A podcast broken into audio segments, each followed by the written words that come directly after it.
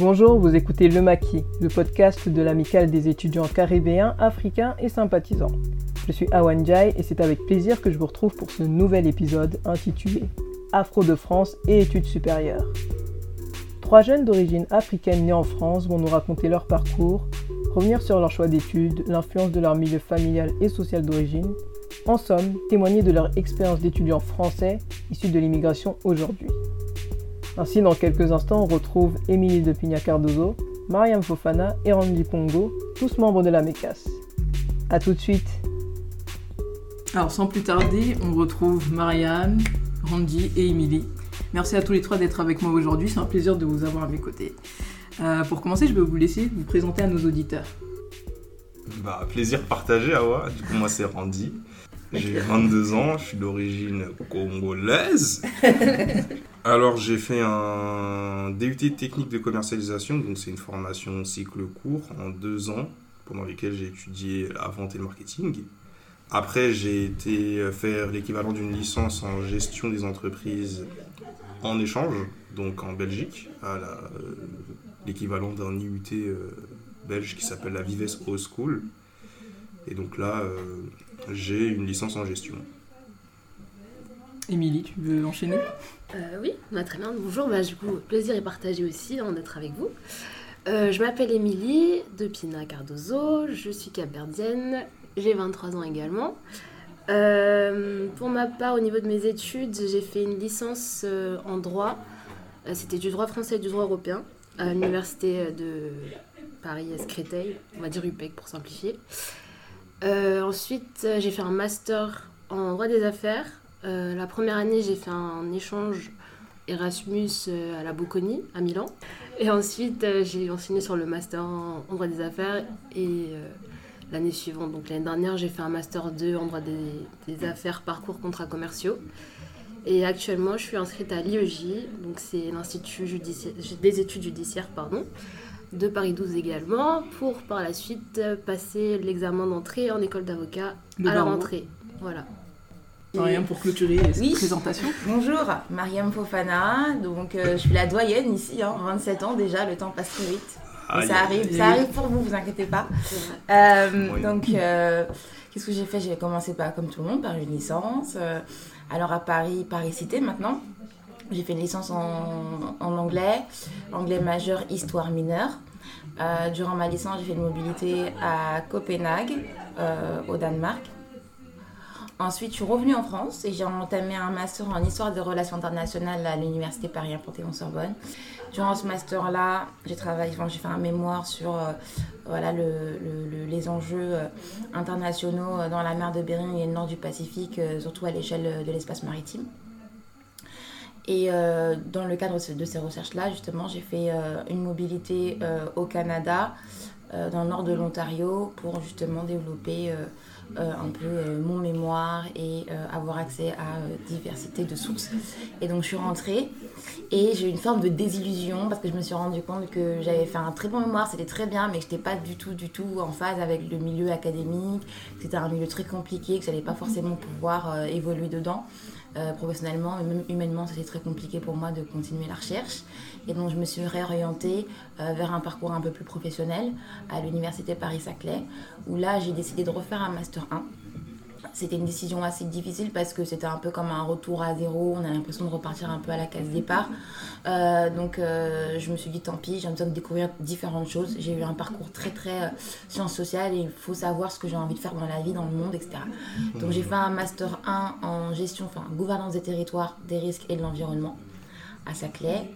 Euh, et pendant ce M1, j'ai euh, été en stage euh, à la mairie de Paris, au cabinet d'un adjoint à la maire, en charge de l'économie sociale et circulaire et solidaire. Et donc c'était vraiment cool parce que là je me suis rendu compte que j'avais plein de choses à faire, voilà, plein de choses à découvrir et, que finalement je pouvais voilà, évoluer dans ce milieu-là. Et donc j'ai, pour la forme, j'ai refait un master 2 en me disant bon, autant, autant, autant reprendre un autre diplôme vu que j'ai, fait tout ce chemin. Et donc je me suis spécialisée dans l'analyse économique et la gestion des risques. Et donc voilà, dans le cadre de ce master-là, je l'ai pris en alternance parce que je voulais plus être cantonnée au milieu académique. Donc l'alternance euh, que j'ai faite toujours à la mairie de Paris, mais euh, je suis l'adjoint à la maire en charge de la transition écologique, de l'eau et de l'énergie. Voilà. Et donc là, je termine cette alternance et je serai prête à démarrer pleinement ma vie de jeune professionnelle. Jeune cadre dynamique. Parce que je vais écrire sur mon CV. Ah, ça va tous écrire. Bah, merci pour ces présentations, tu es très exhaustives, j'en attendais pas autant, mais euh, merci. Ah mais moi franchement si j'avais su j'aurais été encore plus exhaustif. on, va y arriver, on va, on va entrer petit à petit dans le vif du sujet, mais justement avant qu'on en vienne au cœur du sujet, donc vos études, mhm. j'aimerais qu'on vienne un peu plus sur votre parcours dans un premier temps, euh, pour nous permettre de mieux comprendre en fait votre cheminement et comment vous en êtes arrivé euh, là où vous en êtes aujourd'hui. J'aimerais que vous nous parliez de votre environnement social et culturel, dans quel contexte vous avez évolué jusqu'à l'obtention de votre bac, dans quel milieu vous avez grandi? Est-ce que c'était plutôt une grande ville, un village? Est-ce que vous êtes issu plutôt de la classe moyenne ou CSP Mariam, par exemple, je sais que tu as grandi à Clamart, dans un milieu qui était plutôt populaire. Est-ce que tu peux nous en dire plus? Clamart, alors c'est un milieu assez populaire, effectivement. Bon, c'est une ville qui se gentrifie quand même un peu comme toutes les villes de banlieue. Mais euh, j'ai grandi, voilà, euh, euh, au sein d'une famille bah, assez particulière, parce que moi je suis quand même malienne. Et c'est vrai qu'on est quand même euh, réputé pour avoir des grandes familles, euh, vivant en convivialité. Comme nous, c'était pas le cas. C'était plutôt moi et ma mère. Donc mon père, je l'ai pas connu. Et euh, donc jeune mère non diplômée qui m'a eu très jeune, avant sa majorité. Et donc oui, je pense qu'on est parti avec des sortes de béquilles, si tu veux. On a mmh. commencé la vie avec des béquilles, mais je pense que ça a été à la fois une forme de de difficulté, une forme d'obstacle, mais aussi ça a été une forme de, force mm. pour moi, le fait de venir de, ce milieu-là, même si, euh, même si euh, c'est quand même euh, compliqué de partir de, la classe populaire jusque dans les milieux académiques et d'arriver là en se sentant tout à fait légitime. Quoi. Moi, du coup, j'ai grandi dans une ville populaire, donc qui est aussi c'est la vie juive. là, on était très mélangés au niveau de la diversité. Pour vous dire, je me souviens en sixième, il y avait une classe de 20 élèves et il y avait genre 6 blancs. Donc on était majoritairement euh, que des noirs. C'était intéressant au niveau de l'ambiance. J'aime bien, c'était intéressant. Et après, euh, enfin, à la mi-collège, j'ai déménagé donc, dans une autre ville. Euh, pour le coup, là, c'était l'opposé, dans le sens où j'ai grandi à Saint-Maur après. Ouais.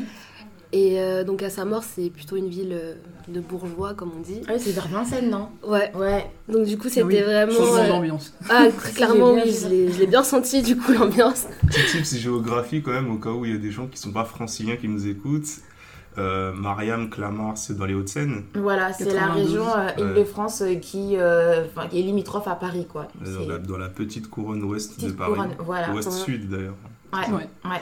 Et toi, Saint-Maur euh, C'est sud-est. Ouais, sud-est de Paris, mais très proche. Pareil pour Villejuif d'ailleurs, plutôt sud-sud-est. Ouais, ouais, c'est ça. C'est juste, euh, j'ai déménagé du bout du 94 à l'autre bout du 94. Ouais, mais toujours juste à côté de Paris en fait. Voilà, c'est pas très très loin quand même. Ouais, clairement, bah, j'étais dans des classes où j'étais bah, à chaque fois la seule noire. Hein. Lycée euh, public, collège public, t'étais la seule noire Ouais, j'étais à chaque fois... Les... Non, non. C'est pas moi, c'est vraiment... Ah ouais, Genre, on était quoi on était deux noirs à peu près dans les classes, à peu près grand max, hein, pas plus. Euh, et en vrai, ce changement de, de milieu, ça m'a donné encore plus de force pour réussir parce ah que bah forcément on dit ah t'es noir et puis tu fais partie de la classe populaire donc forcément c'est pas la même chose sachant qu'ils étaient pour beaucoup dans mes classes c'était assez aisé tu vois. C'était souvent des enfants d'eux ou euh, voilà. D'accord. Donc euh, ça m'a donné encore plus de force pour euh, réussir aussi au niveau de mon au niveau de l'école et de mes études est-ce que tu as eu droit à des remarques euh, justement désobligeantes par rapport à ton milieu d'origine Pour le fait coup, que tu étais une seule noire ouais. Pour le coup, non, ils ont été très sympathiques et ça, c'était cool. Parce que je pense que si je me serais pris des remarques. Euh, ça t'aurait peut-être encore plus boosté, justement. Peut-être, hein, on sait pas. Ça aurait été dur quand même. Ça aurait été dur, je pense. Mais là, c'était plutôt cool, même malgré euh, les différences de classe. C'était assez homogène au niveau de l'ambiance, ils étaient assez accueillants, les mmh. gens. Il y avait juste moins de bagarres. C'est sûr. c'est tellement cliché. C'est sûr, c'était plus calme, mais on était beaucoup plus studieux, mais c'était vraiment cool. Euh, et après, comme Mariam aussi, j'ai grandi au niveau familial euh, dans une famille monoparentale, donc c'était qu'avec ma mère. Et je suis l'aînée, donc euh, je dois montrer un peu l'exemple avec mes petites sœurs. T'as combien de petites sœurs? J'en ai deux. Donc ouais, il fallait que je montre un peu l'exemple et que je fasse un bon petit parcours. Et puis on m'a toujours motivée, donc je suis contente d'arriver où j'en suis. Voilà. Et c'est que le début. Voilà, ce n'est que le début. Bah moi perso, euh, j'ai fait une grande partie de mon adolescence à Savigny-le-Temple, donc euh, là on est vraiment dans la grande, grande couronne de Paris, euh, en Seine-et-Marne. Dans le 7-7, c'est ça? Dans le 77, ouais, au fin fond du RERD. Et Savigny-le-Temple, c'est une ville qui est populaire, mais je suis arrivé vraiment au début de la, de la gentrification. ça veut dire autour du vieux bourg de Savigny, qui est le quartier un peu bah, bourgeois, euh, commençait à avoir des, pavillons qui se construisaient. Je dirais les quartiers les plus ghettos, c'était plutôt aux alentours de la gare, et moi j'y habitais pas. J'étais vraiment entre le bourg et la gare. Euh, pas très loin d'une petite cité, mais bon, après, même si c'est une ville où il y avait beaucoup de gens, c'est pas très ghetto. Enfin, il y avait un four à côté de chez moi, mais euh, Mais franchement, ça va. y avait, c'est, pas comme quand tu habites à Ivry, Corbeil ou Sevran où la rue elle te prend et tu peux pas en sortir. C'est vraiment ceux qui sont dans ça. Et je vais pas dire qu'ils ont fait le choix de l'être, mais genre, il y a des moments où le choix se pose à eux. Il y a possibilité de s'extirper de En tout cas, ouais, il y a possibilité de s'en extirper. Euh, moi, euh, bah, je traînais pas trop avec ces personnes. En tout cas, il y en avait qui étaient mes potes, notamment quand j'étais au collège ou au lycée. Euh, ça va. Après, j'ai vécu avec mes deux parents dans une maison Ouais, franchement, ça va. Bon, après, ma mère, elle bossait pas. Mon père, il bossait pour deux. Je ne pas trop souvent, mais en vrai, financièrement, il y avait des moments où c'était chaud, mais je dirais que globalement, je n'ai pas connu la misère. Tu vois. T'es plutôt dans la classe moyenne, quoi. Ouais, classe moyenne inférieure, classe moyenne moyenne. Mais plutôt moyenne inférieure. Merci pour la précision. Et alors, du coup, donc, vous avez fait quel bac Littéraire, scientifique ou ES Littéraire. Ah, pas pro, pas techno. Ah, je recommence. bac général ou bac pro? Parce que je hmm. connais déjà vos parcours du coup. Euh. Bah moi, bac S, donc euh, général, série scientifique, spécialité euh, physique-chimie. moi du coup j'ai fait un bac ES, spécialité sciences politiques. Et ça va, après j'ai toujours été bonne élève donc j'ai hmm. pas eu trop de problèmes de ce point de vue-là. Et du coup, une fois votre bac en poche, donc toi tu t'inscris en fac de droit, en fac d'histoire. Mais qu'est-ce qui vous a poussé à faire ces choix justement? Euh, Est-ce que on vous avait conseillé de faire ces études-là? Est-ce que c'est un truc que vous vouliez faire depuis longtemps? Bah, moi personnellement, euh, bon j'ai fait du coup j'ai fait un bac LSP maths, ce que j'aurais pas dû faire. Ouais, ouais. ce qui est très bizarre. C'est non, c'est un mix qui est assez, c'est un, mix qui est assez courant. C'est genre le mix des élèves qui, prennent, qui, qui prennent le parti pris de la littérature mais qui sont assez bons en maths pour que les profs et les parents ils mettent la pression pour euh, continuer les maths, continuer les maths. non, mais je sais pas pourquoi j'ai fait ça, alors que j'étais vraiment plutôt pas mauvaise en maths, mais je m'étais déjà mis un challenge en me disant je vais pas sortir de là en me disant enfin tu vois que je suis nulle en maths je m'étais mis un challenge en me disant non mais il faut que tu y arrives et, et moi j'ai pas compris j'allais avoir le même programme que les maths tu vois. Ah. et donc euh, genre là ce que je dois expliquer c'est qu'en fait moi j'ai pas eu un parcours enfin, lambda dans le sens où j'ai été scolarisée à domicile pendant 6 ans avec le et donc euh, avec le CNED c'est le Centre national d'enseignement à distance. Et donc, en fait, depuis le collège, j'ai toujours eu euh, mes cours euh, à la maison. Et donc, je reçois des, man reçois des manuels euh, qui font la taille d'une personne, littéralement, empilée. Et, et donc, en fait, on n'est pas forcément aussi bien renseigné sur la manière dont tu vas devoir travailler durant l'année. Enfin, c'est assez compliqué. Et donc, je me suis dit, je fais SP Math, ils m'enverront une sorte de, de, petite option, tu vois, mathématiques et Et puis là, je vois les manuels, je me dis, mais qu'est-ce que j'ai fait Mais qu'est-ce que j'ai fait et donc voilà pourquoi j'ai fait. J'étais dedans et puis de toute façon je devais continuer. Et j'ai eu mon bac quand même, avec mention ça. En plus. Laquelle ah, c'est bien Ce qui se passe, c'est que j'ai eu assez bien. Soit les gens qui disent avec mention, ils disent pas laquelle. Bah non. Mais du coup, oui, Mariam, euh, tu m'as pas dit pourquoi tu as choisi de faire des études d'histoire du coup En fait, c'est de l'anglais. Parce que j'ai pris une majeure anglais. Ouais. Et j'ai vu dans la formation qu'on pouvait avoir une mineure histoire. Ah oui. dit c'est bien. Mais pourquoi j'ai pris anglais? Parce que j'avais strictement aucune perspective sur ce que je voulais faire. Et la seule discipline où je ne faisais pas d'efforts et j'avais quand même des bonnes notes, c'était en anglais. C'est tout. et je me suis dit, je vais rentrer à la fac et être sûre de réussir mon année. c'était ça mon objectif. Moi, c'est comment je fais pour réussir mon année de licence. Mhm. bah, en faisant en anglais, je savais que j'allais réussir. Mhm. Et comme j'étais toujours passionnée d'histoire, je me suis dit, c'est bien, je pourrais faire un peu d'histoire à côté comme un passe-temps, quoi. Un passe-temps. Ouais, et en fait, euh, ce qui les- s'est passé Les concrètement. mineurs sont des passe-temps. Pour moi, c'était un passe-temps, c'est trop bien. il y a c'est une un passe-temps, quoi. Les maths, je reproduis les mêmes erreurs encore et encore. Alors qu'en fait, ça m'a plombé toute l'année. euh, J'avais des cours euh, qui faisaient euh, 30 pages. euh, C'était n'importe quoi, c'est pas un passe-temps. Mais au moins, je me dis, j'aurais pas fait histoire, ça aurait pas été pareil. C'était toute ma culture générale, elle vient de l'histoire, elle vient de tout ça. Et puis tu m'as rencontré. Et puis je t'ai rencontré. Voilà. Ouais, Donc vous, ça va étiez, vous étiez toutes deux en LLCER, c'est Ouais, langue, littérature, civilisation et. J'étais en majeure histoire et euh, mineur euh, LLCE en anglais. Ok, donc toi t'étais en majeur LLCER. Donc on et- avait quelques ouais, cours, on se croisait comme ça. euh. Eh oui.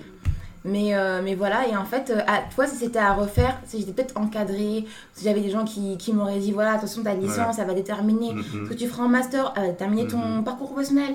Enfin, moi, j'avais pas, j'avais pas conscience de ça. Je me suis dit, j'ai eu mon bac, c'est déjà incroyable.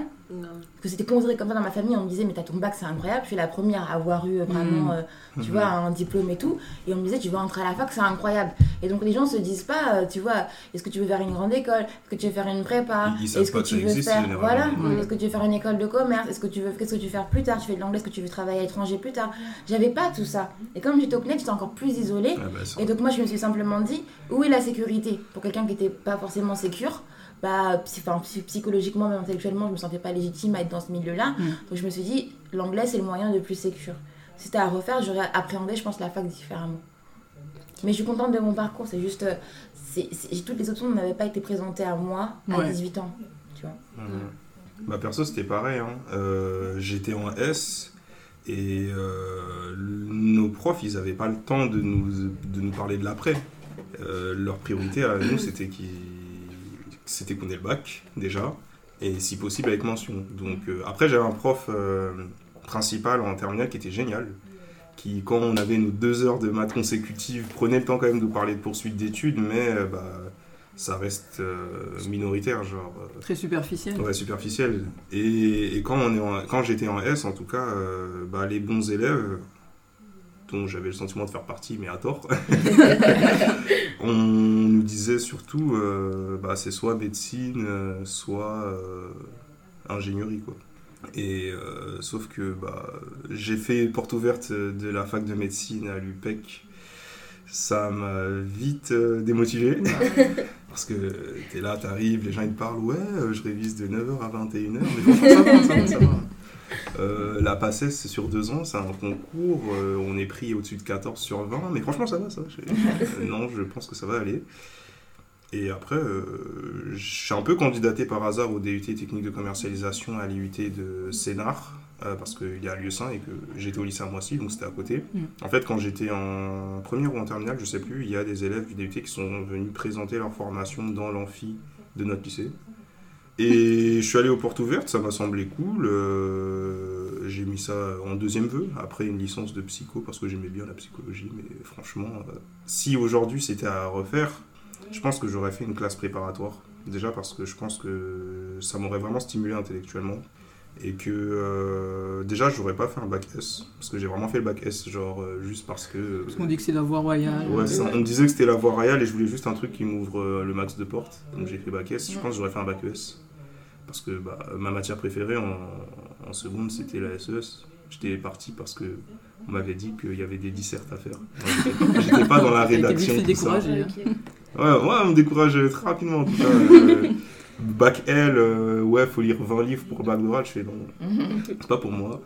Dissert en US, c'est pas pour moi. Donc ouais, j'aurais fait une classe préparatoire euh, BL. Euh, donc, euh, j'ai oublié c'est quoi le nom. Ouais, mais en fait, c'est les gros concours, quoi, BL. BL, c'est euh, c'est une classe préparatoire littéraire euh, Ouais. avec euh, en plus de la socio et des mathématiques. Ouais, mais je crois qu'elle est hyper, ouais, c'est la, Ouais, elle et est hyper li- prestigieuse déjà, mais elle est hyper dure. L'i- L'idée de la classe préparatoire BL, c'est de former des gens euh, pour rentrer euh, au concours de lettres à l'ENS, Ouais. donc l'école normale supérieure. Ouais. Mais euh, des gens qui font des classes préparatoires BL, euh, vu qu'ils ont un très bon niveau en maths et dans les lettres, donc euh, histoire, euh, philo, euh, euh, sociaux et les langues, bah, généralement ils vont aussi candidater à des, magistères ou des licences ou des doubles licences, euh, ce genre de choses. Donc euh, j'aurais pu largement retomber sur mes pattes. Vous écoutez Le Maquis, le podcast de l'amicale des étudiants caribéens, africains et sympathisants, connu sous le nom de la MECAS. Je suis Sirandou Soukouna, présidente de l'association. Nous sommes une association étudiante panafricaine affiliée à l'Université de Paris 1 Panthéon-Sorbonne. En parallèle, en tant que think tank, nous analysons les enjeux géopolitiques, économiques et socioculturels de l'Afrique subsaharienne et des mondes africains à travers la rédaction d'articles, l'organisation de conférences ou encore la production de podcasts.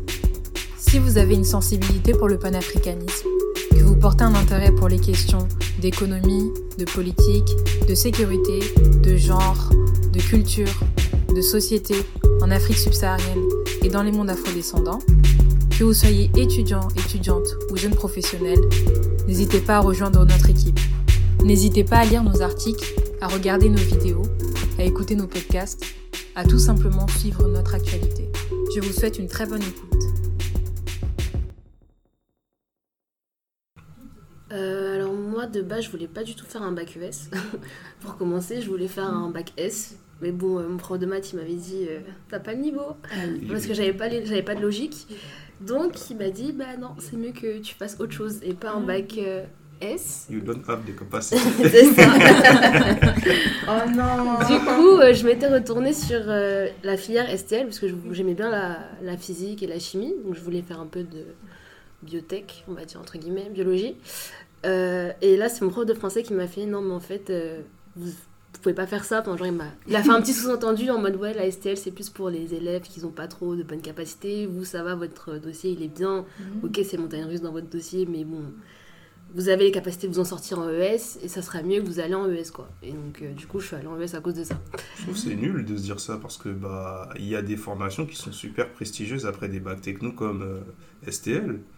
Mais bon, Ouais. vie. hein. Après du coup, bah, en vrai s'il avait pas, s'il m'avait pas donné ce conseil là, j'aurais sûrement eu une autre voie, enfin j'aurais été sûrement quelqu'un d'autre à cette heure-ci. Mais euh, comme quoi tu vois, tu dis qu'une simple conversation ça peut te faire euh, totalement changer euh, entre guillemets ta vie, tu vois. Ouais, genre, euh, c'est un Là, là t'es es une juriste, bientôt avocate, je l'espère. Euh, si t'avais pas dit ça, euh, ça se trouve, tu serais une ingénieure en, Ouais, tu en vois. biochimie. euh. Et franchement c'est incroyable quand j'y repense, je me dis waouh vraiment cet homme. Changer ta vie. Bah, surtout si tu kiffes ce que tu fais aujourd'hui. Ouais, franchement, je- j'aime bien. Et euh, justement, pour le droit, comment je suis venue au droit, bah, en vrai, je savais pas quoi faire aussi après le bac. Mm. Et euh, dans ma classe, euh, il y avait beaucoup d'élèves qui voulaient aller en école de commerce. Et euh, moi, j'avais bien aimé aussi l'éco, tu vois. Je me disais, ouais, j'avais bien envie de continuer, etc. Bon, après, j'aimais bien aussi les, hum, la science politique. Et euh, je me suis dit au début, allez, je vais aller en école de co aussi. Après, j'ai vu les prix, j'ai dit, ah, ok, Bah ça ouais. sera sans moi. Don't have the capacity. Et ça aussi. Et donc, euh, par la suite, on a eu une présentation aussi euh, de filières par les anciens élèves de mon lycée. Ils nous ont présenté euh, diverses, euh, diverses filières en ce qu'ils faisaient. Donc, euh, il y avait une meuf qui était aussi en droit et qui avait présenté sa licence. Ça m'avait bien plu. Surtout, c'était le fait qu'elle garde les deux langues parce que moi, dans ma licence, j'ai pu garder l'espagnol et l'anglais. Contrairement aux licences euh, de droit général où on n'a que l'anglais. Euh, donc, du coup, j'ai décidé de faire ce choix-là de licence. De licence. Et à vrai dire, quand je suis partie en droit, c'était plus dans l'optique aussi de me garder le plus de portes ouvertes. Parce que bah, quand on est en terminale, on ne sait pas ce qu'on veut faire. hein. Mm. Donc je me suis dit, je vais aller en droit, on verra ce que ça va, ce que ça va donner. Au pire, euh, si ça me plaît pas, je me réoriente. Mais en tout cas, il me faut un truc. Il s'avère que ça t'a plu finalement. C'est ça. Et au final, euh, j'ai continué et C'est jamais une licence gâchée le droit en fait. Quoi qu'il arrive, si tu fais cette licence, tu veux faire ce que tu veux derrière, tu peux. Mais c'est jamais, tu ne pourras jamais te dire euh, ça m- ça m'a servi à rien. cette Ouais, c'est vrai, c'est exactement ça. Pour avoir parlé avec des gens qui se sont après réorientés après le droit, Ouais. ils disaient mais franchement en fait, euh, je suis contente d'avoir fait du droit parce que je comprends mieux euh, ma discipline actuelle. Enfin, par exemple, il y avait une fille qui avait fait euh, une licence en droit et qui après est partie en gestion. Elle me disait mais en fait si j'avais pas fait du droit, franchement j'aurais moins compris les choses. Et là je fais du droit fiscal, je fais de la fiscalité. Le fait d'avoir fait un peu de droit fiscal, Mhm. c'est beaucoup plus clair, tu vois. sûr. Après, ça fonctionne parce que le droit et la gestion, il y a quand même des connexions. Et puis, Oui, en droit, il y a- enfin, je voudrais pas faire une hiérarchie hasardeuse des licences ou des disciplines, mais c'est vrai que le droit, c'est réputé pour être assez exigeant. Il y a beaucoup de Mm. méthodes. Et quand tu arrives avec euh, ces compétences-là que tu as développées en licence de droit et que tu vas sur de la gestion où on est plus ou moins sur des mêmes problématiques, bah, ça peut aider. J'aimerais savoir maintenant qu'est-ce que vos proches ont pensé de vos choix d'études? Par proche, j'entends votre famille, vos amis, votre entourage. Est-ce que vous avez dû faire certaines remarques qui étaient désobligeantes ou alors qui remettaient en question la légitimité de votre choix? Personnellement, moi, je sais que, vu que quand on dit proche, d'abord, je pense forcément à ma mère. Elle a toujours été euh, très, très enfin, euh, optimiste avec euh, mes choix. Enfin, elle a toujours été derrière moi. Le seul bémol, c'est qu'elle n'avait pas forcément les outils de compréhension de ce système-là, parce qu'elle n'avait jamais touché au monde académique. Déjà, le monde scolaire, c'était à peine si elle l'avait terminé. Et donc, elle était très encourageante, mais sans vraiment savoir dans quoi je m'aventurais. Tu vois, c'est un peu ça. Et là, ça me fait penser qu'on parlait de l'école tout à l'heure, de l'orientation. C'est tellement un moment charnière, enfin, je veux dire, mm. un, tournant dans ta, vie, tu es trop jeune, etc. Et je me dis, est-ce que l'école, finalement, c'est juste euh, fournir le même enseignement à tout le monde et dire, ok, ça y est, on a une école républicaine, etc. Et tout va bien parce qu'on a donné, enfin, et encore, hein, c'est pas vraiment le cas, toutes les écoles n'ont pas la même qualité euh, euh, d'enseignement. Mais je pense qu'il devrait quand même y avoir un espace qui soit dédié à l'orientation pas juste avec une conseillère qui est hyper subjective, mais peut-être avec aussi des cours qui te disent voilà tous les chemins possibles aussi, tu vois dans le parcours en tout cas académique, voilà est-ce que ça, ça fait une prépa, ou est-ce que ça mène, voilà est-ce que ça fait une grande école, voilà est-ce que ça mène, les types de grande école, enfin je sais pas, mais donner une sorte de vision euh, de l'après à des étudiants et à des jeunes qui n'ont pas forcément ça. Mm. Euh, moi j'ai des copines aujourd'hui, parce que je travaille maintenant dans un milieu où tous les gens, tout le monde vient, soit de Lyonnaise, de Sciences Po, pas de Paris de machin, et en fait depuis qu'ils sont jeunes, on leur parle de polytechnique, on leur parle de l'HEC, et depuis qu'ils sont même, euh, enfin je veux dire, euh, quand je dis jeunes, c'est presque la primaire, collège, lycée, mhm. ils ont leurs frères et leurs soeurs qui ont fait ce chemin-là, leurs parents aussi, donc ils connaissent les, les, parcours, ils les connaissent. Il y en a qui te disent, euh, il était hors de question que je fasse pas une prépa, parce que c'était la honte dans la famille, il fallait absolument faire une prépa, sinon mon père allait me... Tu vois, j'ai fait la, mhm. mon frère a fait la même que mon papa, je vais faire la même mhm. que mon frère. Enfin, il y a un truc presque d'héritage que nous on n'a pas parce qu'on arrive, on est, on est frais quoi sur le terrain. Et, euh, et, donc oui, ma mère a été, toujours été derrière moi, mais je sais qu'elle était aussi là par bonne volonté, pas forcément avec une pleine connaissance des enjeux qui m'attendaient derrière. Après, mes amis, euh, en général, ils n'étaient pas forcément très enjoués. Ils disaient simplement, tu fais de l'anglais, c'est bien, mais bon, euh, c'est vraiment cette culture de l'ingénieur, de l'avocat, du médecin et tout ce que tu peux faire à côté en sciences sociales, c'est toujours d'un peu dévalorisé en disant quoi, tu veux devenir écrivain, pourquoi tu as fait une bac, un bac L? On m'a déjà posé la question, tu veux faire écrivain? Ah, Moi, pareil aussi. Donc, voilà. Ils quoi tes amis euh, Est-ce qu'ils étaient en cours sup déjà? Non. Et ils étaient pas de. Non, non, ils, ont, ils ont arrivé souvent après le bac, ou alors ils ont fait des BTS, euh, un peu mhm. typique, un hein, BTS euh, compta, BTS vente, BTS. Mhm. la culture du travail, elle est plus forte. C'est plutôt, mhm. est-ce que tu as ton permis? Est-ce que tu as ton BTS Est-ce que tu as, commencé à travailler? Des choses très concrètes. Des choses concrètes, même si c'était mhm. forcément lié à une forme de précarité, tu vois. Mhm. Si je peux avoir 1500 euros par mois, 1200, même entre 1200 et 1005, et que j'ai mon permis, j'ai une petite Clio, tout va bien. Après, si tu veux faire un parcours sur 10 ans académique, ça n'a aucune utilité. Il y a vraiment ce truc de. Cette culture, elle n'est pas imprégnée dans, dans, le mhm. milieu à moi, elle n'était pas du tout imprégnée. Ouais, non, je me retrouve un peu aussi dans ton témoignage, dans le sens où moi j'ai aussi grandi dans un milieu qui était. Euh, plutôt populaire, même s'il y avait quand même une certaine mixité sociale. Et euh, mhm. déjà, dans un premier temps, quand je suis parti en, en bac littéraire, c'était des réflexions du genre Mais qu'est-ce que tu es parti faire là-bas? Enfin, Tu es une bonne élève, donc pourquoi t'es pas parti en S ou en ES Parce que. en gros, il y a l'idée que voilà, voilà, voilà, c'est ça, c'est que tu passes à côté de ta chance de, de, passer par la voie royale et tu choisis la L, je sais pas, par passion, euh, comme si c'était quelque chose de, de, totalement inutile quoi. De ouf. Ça euh... parce que dit comme ça c'était vraiment mais toi qui, qui vraiment réussit. C'est gâté Alors que quoi. Nous, tu gâtes ton potentiel. ça Va en reste seulement au lieu de faire mais pour, le coup, mais pour le coup, même dans, dans, mon, dans mon quartier, les mamans, quand elles parlaient entre elles, parce que souvent, dans la même période, on passait les bacs, mhm. tous les enfants du quartier, et les mamans arrivaient en disant Mais, mais mon fils, euh, il a fait un bac S, parce que, et tu sais, il y a une hiérarchie. et ma mère, en vrai, elle est venue me voir en me disant Pourquoi tu fais pas un bac S? C'est ça Toutes les mamans s'arrêtaient au marché, quoi. Ah non, mais moi, mon fils, c'est bac S, tout de suite. Et tu sais, il y a un truc de. Et elle, elle disait Pourquoi tu peux faire bac S? Je me Mais je sais pas faire des. Je suis venue en maths, tu vois pas mes notes Et, je, souscris, totalement à ton constat, et doublement parce que bah, je l'ai vécu, mais aussi parce que je le vis au quotidien. Là, je travaille dans un collège, donc euh, c'est vraiment des choses qui, qui sont structurelles. Et pour ma part, moi, mon entourage, comment il l'a pris Bah, il l'a pas pris. Euh, ils n'étaient pas spécialement surpris ou autre. Parce que j'ai toujours eu la réputation autour de, mes potes d'être la tête. Genre, euh, quand j'étais au collège, on était souvent dans les mêmes classes, j'étais toujours celui qui avait des meilleures notes, j'ai des gens qui avaient des mauvaises notes, et en plus j'avais des bonnes notes dans toutes les matières à peu près. Ça a été à peu près le cas jusqu'en première, jusqu'à ce que je décroche concrètement. Et ça a continué de l'être. Donc, euh, quand j'ai continué les études supérieures, pour eux, c'était évident. Par contre, je les ai continuées à côté de chez moi. Et ce qui semblait moins évident, c'était plutôt de faire des cours euh, loin. Parce qu'en fait, euh, moi, j'étais à Savigny, en Seine-et-Marne.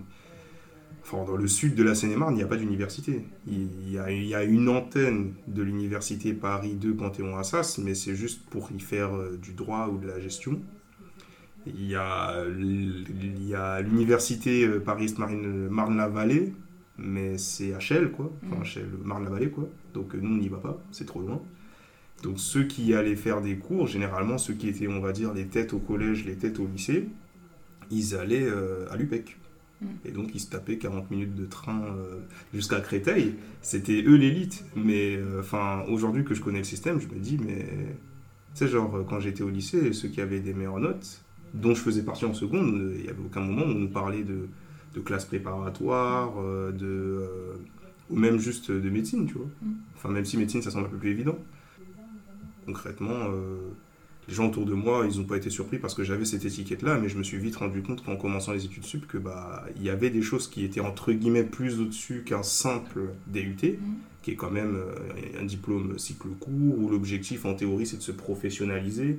Donc euh, dans la logique des choses, je ne devais pas continuer mon parcours après bac plus 3. Euh, peut-être que si j'avais su, j'aurais fait autre chose. Mm. Ce truc, tu vois, de si j'avais su, c'est juste au-delà du fait qu'on a un parcours dont on peut quand même se, se, féliciter, le truc de toutes les options ne m'ont pas été présentées. Ouais, c'est juste ça. Le choix que j'ai fait était pas enfin, conscient de manière optimale, dans le sens où j'ai pas vraiment fait un choix qui était, qui était à l'issue de toutes les options possibles. Tu vois.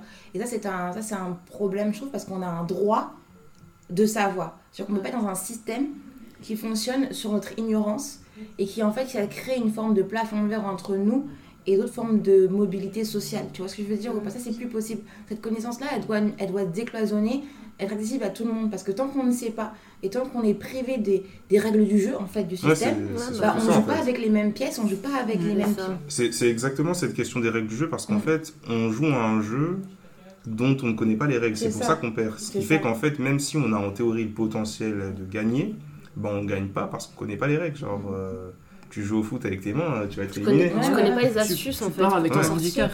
Et, et, justement, euh, enfin maintenant que moi je travaille dans l'enseignement public, lol, bah, je me rends compte que les ceux qui, qui ont le qui ont entre guillemets le meilleur parcours académique, même si euh, je fais pas du tout de, classement entre telle filière et telle autre, bah, c'est ceux qui sont les plus accompagnés, c'est pas ceux qui sont les meilleurs notes. Parce que bah, quand t'as papa, maman qui t'explique comment ça fonctionne, ou qui plus ou moins, parce que eux ont fait des parcours relativement qualitatifs, vont te dire il faut que tu ailles vers ça, les autres options, en fait, tu les prends pas en compte. Et sans rentrer dans le cliché de la famille des polytechniciens qui disent Ouais, si tu fais pas ta classe préparatoire à Henri IV et que tu rentres pas en polytechnique, es radié, tu, on te coupe l'héritage. Bah, je, je, je sais pertinemment aujourd'hui que. Et demain, quand je vais rencontrer des personnes, que je vais être de plus en plus avec des gens qui, euh, quand ils étaient au lycée, c'était euh, j'hésite entre une prépa pour entrer à HEC une prépa pour, euh, pour rentrer à Polytechnique pour vraiment faire très très court ou euh, une formation sélective à l'université. Mm. Moi, je ne savais même pas qu'il y avait des doubles licences. Ouais, et puis même les magistères, les machins, je ne sais pas rentrer. Je ne sais même pas comment ça fonctionnait. Et aujourd'hui, les licences, les masters, c'est très bien, mais dans, dans quelques années, quand tu auras tout le monde. Nous encore, on passe encore entre les mailles des filets, mais tu vois, dans 5 à 10 ans, quand le master et, le, et le, les licences seront euh, tellement généralisées que tant que tu n'auras pas fait bah, 4000 mobilités, un magistère, une grande école, euh, des prépas, des machins, 4 stages avant la fin de ton diplôme, ça va être très compliqué. donc euh, là, on est face à un terrain qui est en train de se, se, se, se, démocratiser surtout. Ouais, mais voilà, s'endurcir quoi. Et à côté, il faut qu'on arme aussi les personnes qui sont issues de nos milieux mhm. face à un système qui va être de plus en plus euh, sélectif et qui va faire encore plus de tricks avant. Mais je pense que c'est déjà le cas. Et bien sûr. Au-delà au, delà des réformes Parcoursup qui créent déjà une sélection à l'entrée, alors qu'avant on avait quelque chose de relativement égalitaire, c'est déjà le cas. Mais même quand tu rentres dans les cases de ceux qui, qui ont compris le jeu, il y a des différences. Et ça, je m'en suis rendu compte quand? Quand je parlais, maintenant aujourd'hui je suis à Bac plus je parle avec des gens qui sont à L1 dans des grandes facs et qui ont plus ou moins le même parcours que les autres personnes qui, euh, bah, parfois, on va dire, euh, ont des parents qui accompagnent plus. Bah, c'est des gens qui vont avoir du réseau professionnel et vont mmh. faire des stages et vont ensuite beaucoup plus facilement trouver des premiers emplois. Alors que bah, ceux qui, comme nous, n'ont pas forcément les clés du jeu et on va arriver en M1, il faut faire un stage. Euh, bah, déjà, peut-être que c'est optionnel, ils vont pas le faire, ils mmh. vont faire en M2, ils n'auront pas fait de césure ou ils vont chercher des stages à droite à gauche. Et mmh. ça, c'est des choses qui vont jouer, clairement. Là, si tu as ton, ton, petit stage, même si c'est une semaine euh, allez, pendant les vacances en L1, ça va te démarquer par rapport aux autres dossiers, tu vois. Bien sûr. Et, et ça, en fait, faut vraiment l'inculquer, je pense, à, tous les jeunes de nos jours, leur dire de plus en plus se professionnaliser de plus en plus tôt. Déjà, pour qu'ils sachent où est-ce qu'ils vont, ce qu'ils vont faire par la suite. Et aussi euh, pour leur CV, pour voir s'ils aiment vraiment le métier pour, sur lequel ils travaillent, en fait, pour lequel mhm. ils travaillent pour la suite. Et voilà. Quoi. C'est vrai, parce qu'en fait, on se rend pas compte, mais dans notre culture, on a l'impression que finalement, tout ce qui compte, c'est le diplôme. le diplôme, c'est. Franchement, plus. Enfin, moi qui cumule les diplômes pour le coup, là, franchement, je me rends compte que c'est. 43 masters. Non, mais sincèrement, c'est juste une partie de, en fait, du chemin. Le reste, ça va être qui tu vas rencontrer, sachez ce que tu vas faire, l'expérience que tu vas mener, les assos dans lesquels tu vas rentrer. En fait, il y a plein de mhm. choses. Tout. C'est vraiment ce qui compte, c'est le monde que tu vas pouvoir enfin, euh, euh, rencontrer, les, les, choses que tu vas pouvoir faire. C'est vraiment plutôt une sorte d'entrée dans une matrice qui compte plutôt que le diplôme en soi. Même si le diplôme, c'est bien concrétiser tout ça. Mais mhm. l'expérience de ton université se résout pas à euh, aller en classe, passer les examens et avoir un diplôme. Parce que finalement, tu vas avoir des très très bons élèves qui n'ont pas compris tous les codes, qui vont se retrouver à la fin de leur master et qui vont galérer pour trouver un stage. je me rappelle quand j'avais postulé, je voulais entrer à Sciences Po. Et je me suis rendu compte. Après la licence euh, Non, après mon Master 2 en histoire à Paris 1, mhm. je voulais faire un dernier Master 2 à Sciences Po. Il y avait un Master qui m'intéressait énormément. Et en fait, j'avais jamais pensé à entrer à Sciences Po. Déjà parce que je me suis toujours dit Paris. Le Master, c'était euh, euh, c'est un, truc sur l'environnement. Il y avait un sur l'environnement qui m'intéressait et un sur la, les politiques énergie, transport, quelque chose comme ça. Mhm. Et, et, je me rendu compte déjà probablement que les gens comme. Enfin, je pensais jamais entrer à Sciences Po. Je me suis dit, les gens comme moi, bah, en fait, ils, ont, ils entrent pas à Sciences Po. C'est pas fait pour toi, quoi. Pas fait pour moi. Et puis en plus, je pense que même si c'est pas forcément conscient, je me suis jamais dit, les gens comme moi entrent pas à Sciences Po. Dans mon inconscient, je me suis jamais autorisée à penser à entrer à Sciences Po. C'est que moi, je savais même pas que ça existait quand j'étais au lycée. J'ai appris que ça existait quand j'étais en première ou deuxième année de DUT, tu vois. Ça arrive super tard. Et moi, je savais même pas où c'était, même euh, géographiquement. Tu vois, il y a un truc de. Tu dis Sciences Po, c'est une image, c'est une idée. Pour moi, c'est une idée. Alors qu'en vrai, il y a une adresse, tu peux vois.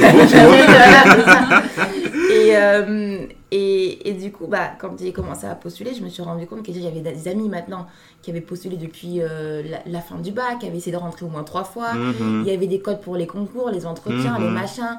Souvent, il fallait connaître quelqu'un de l'intérieur. Enfin, il y a tellement de choses pour rentrer à Sciences Po, seulement pas lié à ton diplôme ou à ton mémoire, où il y a tellement de facteurs autres qui entrent dans le fait de pouvoir être accessible. Euh, enfin, je veux dire. Euh, admissible. Admissible.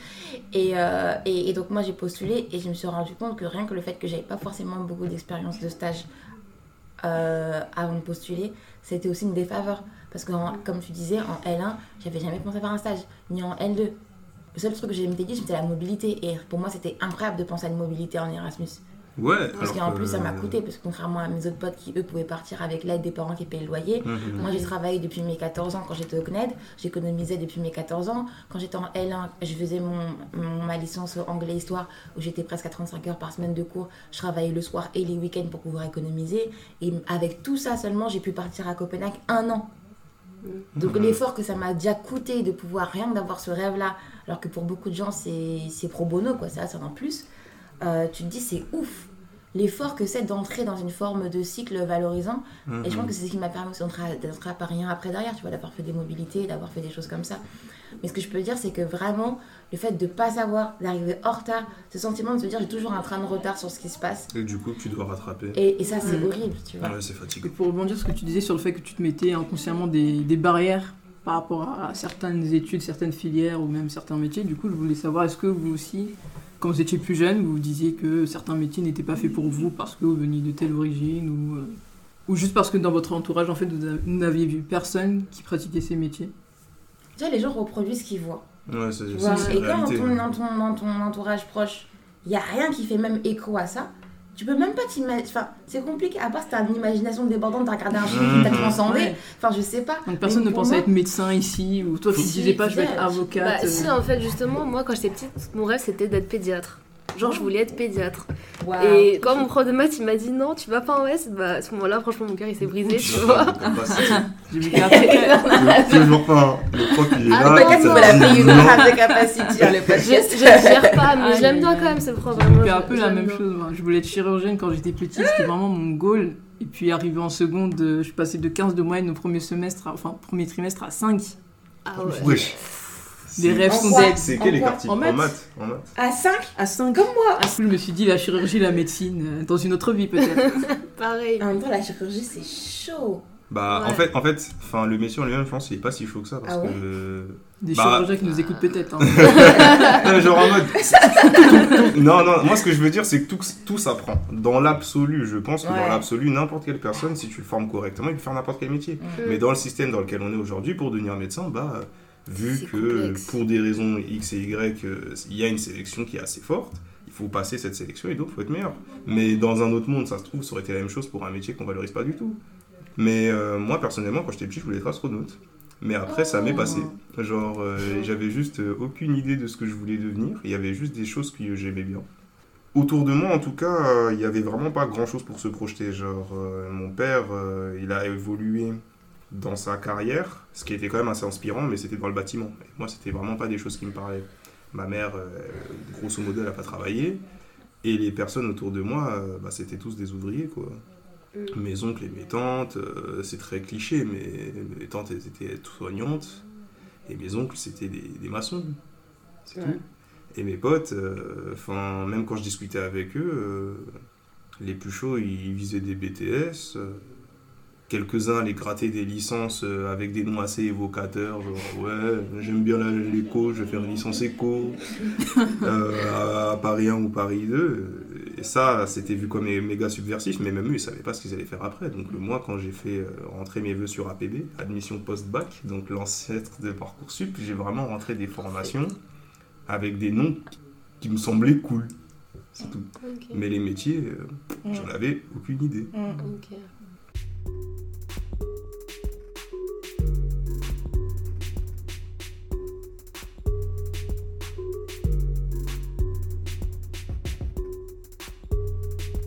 Merci d'avoir écouté Le Maquis, le podcast de la Mécasse. Et n'oubliez surtout pas de vous abonner. Enfin, si vous voulez continuer la conversation, suivez-nous sur nos réseaux sociaux et donnez votre avis via le hashtag Le Maquis. À très vite